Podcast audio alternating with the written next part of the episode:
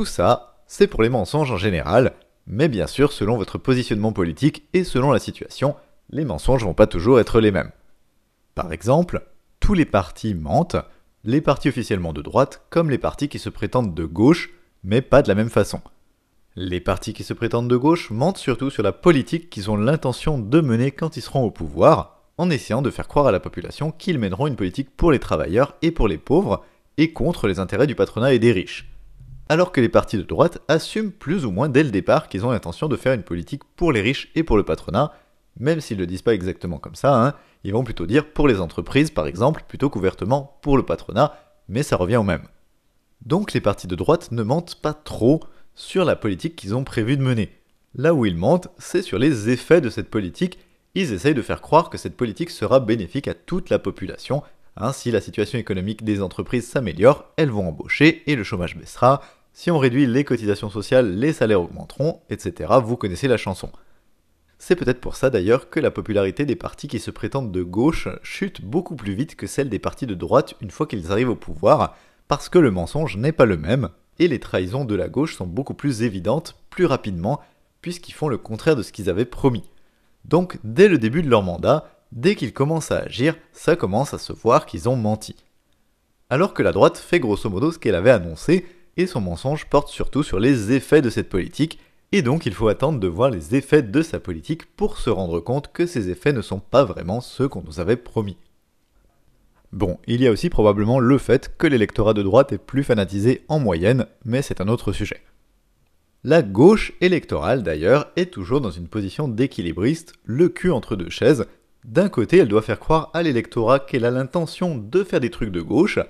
et puis d'un autre côté, il faut aussi qu'elle rassure la bourgeoisie et le patronat sur le fait qu'elle va pas vraiment faire ses trucs de gauche une fois au pouvoir, vu qu'elle est dépendante des médias du patronat pour se faire élire. Bon alors la bourgeoisie n'est pas dupe, hein, quand Hollande ou Mélenchon ou même Tsipras par exemple se présentent, la bourgeoisie sait déjà par avance que leurs discours de gauche sont creux et qu'ils y croient pas une seule seconde, et que tout ça c'est juste pour se faire élire. Donc c'est pas tant sur leurs intentions que les candidats de gauche doivent rassurer le patronat. Hein, le patronat sait qu'ils ont l'intention de faire eux aussi une politique de droite, mais sur leur capacité à faire cette politique de droite. Parce que, comme on l'a vu, quand vous êtes au pouvoir, vous ne pouvez pas non plus faire totalement ce que vous voulez, et il y a un certain nombre de paramètres qui vont vous empêcher et vous freiner, et notamment le rapport de force avec les grévistes et les travailleurs dans la rue, et puis la nécessité aussi de satisfaire un peu votre électorat. Du coup, au pouvoir, les partis de gauche vont souvent être forcés de faire quand même quelques mesures de gauche et quelques compromis pour donner le change à leur électorat et éviter de trop le mécontenter, et ça le patronat n'aime pas.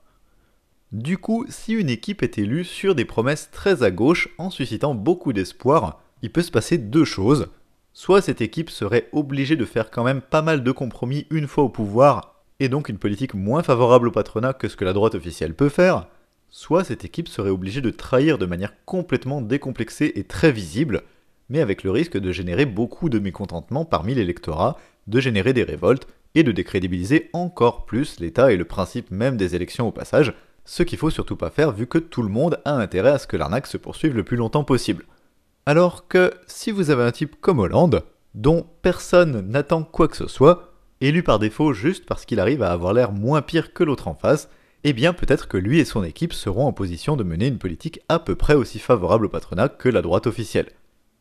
C'est pour ça qu'Hollande et ses potes ont plus ou moins annoncé la couleur avant même d'être élus en 2012, et dès le départ ont fait une campagne économiquement très au centre et pas à gauche du tout, à part une ou deux mesures symboliques comme la taxe à 75%, mais sinon sur tout le reste, ils sont restés très prudents, voire même ils ont carrément annoncé à l'avance, avant même d'être élus, à quel point la politique qu'ils allaient faire serait de droite on a eu des tas de sorties polémiques comme celle de Pascal Terrasse, conseiller de Hollande sur la question des retraites, qui avant même l'élection avait dit très explicitement qu'il n'allait pas du tout faire la retraite à 60 ans, contrairement à ce qui était promis dans le programme du Parti socialiste. Il y a eu aussi la nomination de l'ultra-droitier Manuel Valls comme directeur de communication pour la campagne présidentielle, et beaucoup d'autres éléments que j'ai oubliés mais qui annonçaient la couleur bien libérale de sa politique avant même son élection. Alors pourquoi annoncer ce genre de truc à l'avance? Pourquoi annoncer qu'on va faire une politique très à droite avant d'être élu quand ton public est de gauche?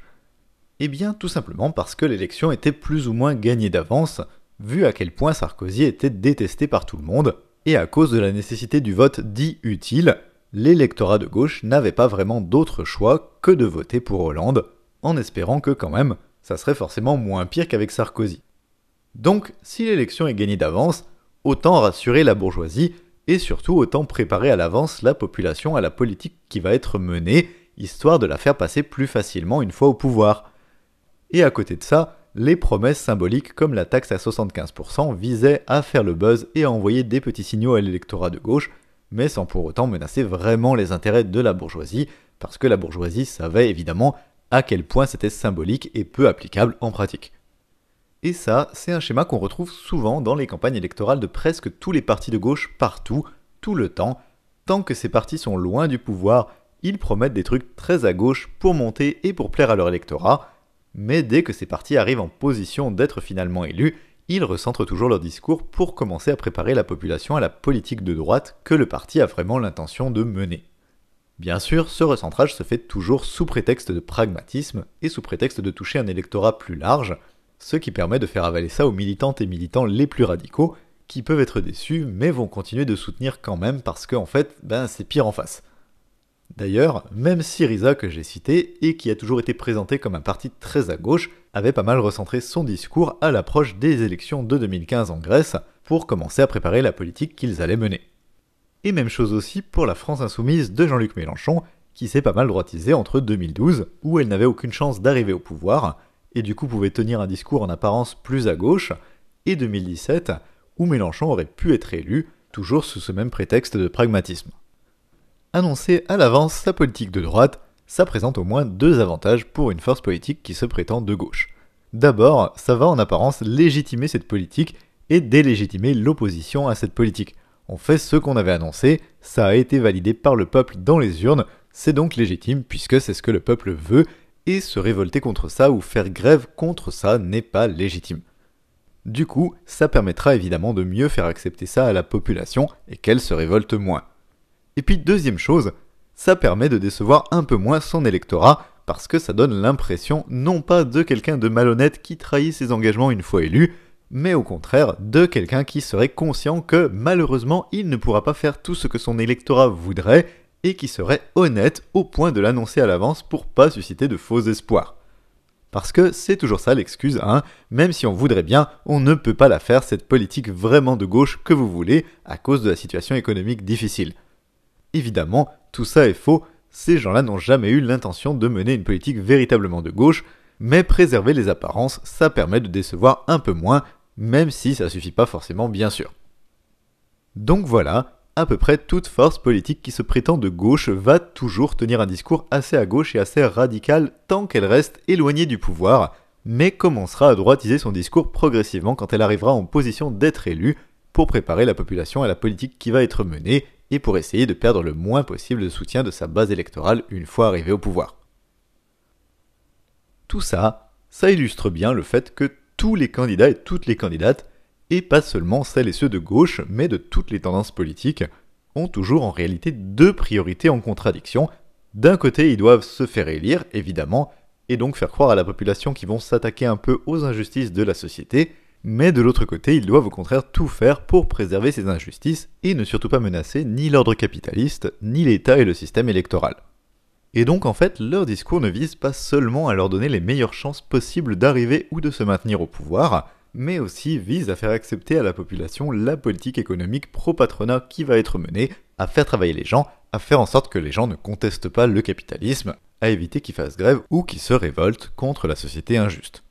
Le problème, c'est que justement, la population est globalement consciente que la société est profondément injuste, même si les gens n'analysent pas forcément les raisons dans le détail. Et donc, il faut quand même donner l'impression qu'on critique ces injustices et qu'on va s'y attaquer, sans bien sûr le faire vraiment, l'impression qu'on est rebelle et à contre-courant, même si c'est totalement faux. C'est pour ça qu'on a beaucoup de discours oppressifs et qui visent à entretenir les injustices, hein, comme l'islamophobie, le racisme, la misogynie, etc., qu'on nous vend emballés dans un emballage pseudo-contestataire, comme si c'était des discours courageux parce que on ne pourrait vraiment plus rien dire aujourd'hui à, cause de la censure des féministes et des minorités. Même celles et ceux qui assument plus ou moins de faire la politique du patronat vont tenter de faire passer ça pour un truc rebelle qui bousculerait l'ordre établi, Hein, le fameux disruptif des macronistes, c'est cette idée-là, parce que l'État et le pouvoir sont toujours anti-entreprise, c'est bien connu, du coup être pour les entreprises, ce serait limite anticonformiste. C'est aussi pour ça qu'on a par exemple autant de politiciens et politiciennes qui se prétendent anti-système, sans jamais vraiment définir ce qu'est ce système qu'ils prétendent combattre, ni comment il fonctionne. Ce genre de rhétorique, c'est pratique parce que d'un côté, ça donne l'impression que vous êtes courageux, que vous dénoncez ce qui va pas, que vous voulez lutter contre les injustices de la société, que vous gênez le pouvoir, etc. Mais sans vraiment menacer tout ça en fait parce que vous n'analysez jamais et n'expliquez jamais les mécanismes qui font que ce système existe et fonctionne.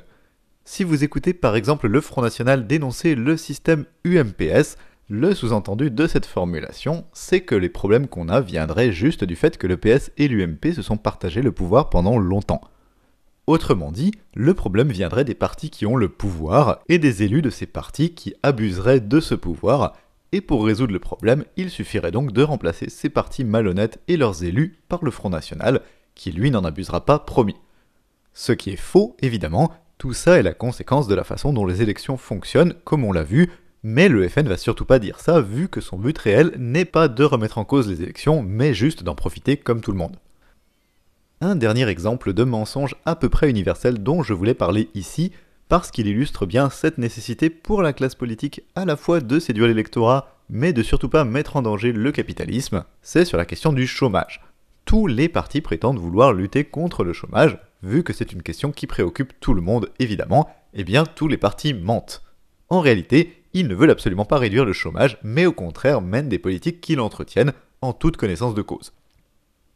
Alors, ça vous choque peut-être ce que je viens de dire, c'est difficile à admettre parce que tout le monde prétend tellement en faire le sujet le plus important, leur cheval de bataille, hein, je serai jugé à la fin de mon mandat sur les chiffres du chômage, etc., qu'on a du mal à admettre qu'ils pourraient vouloir l'entretenir.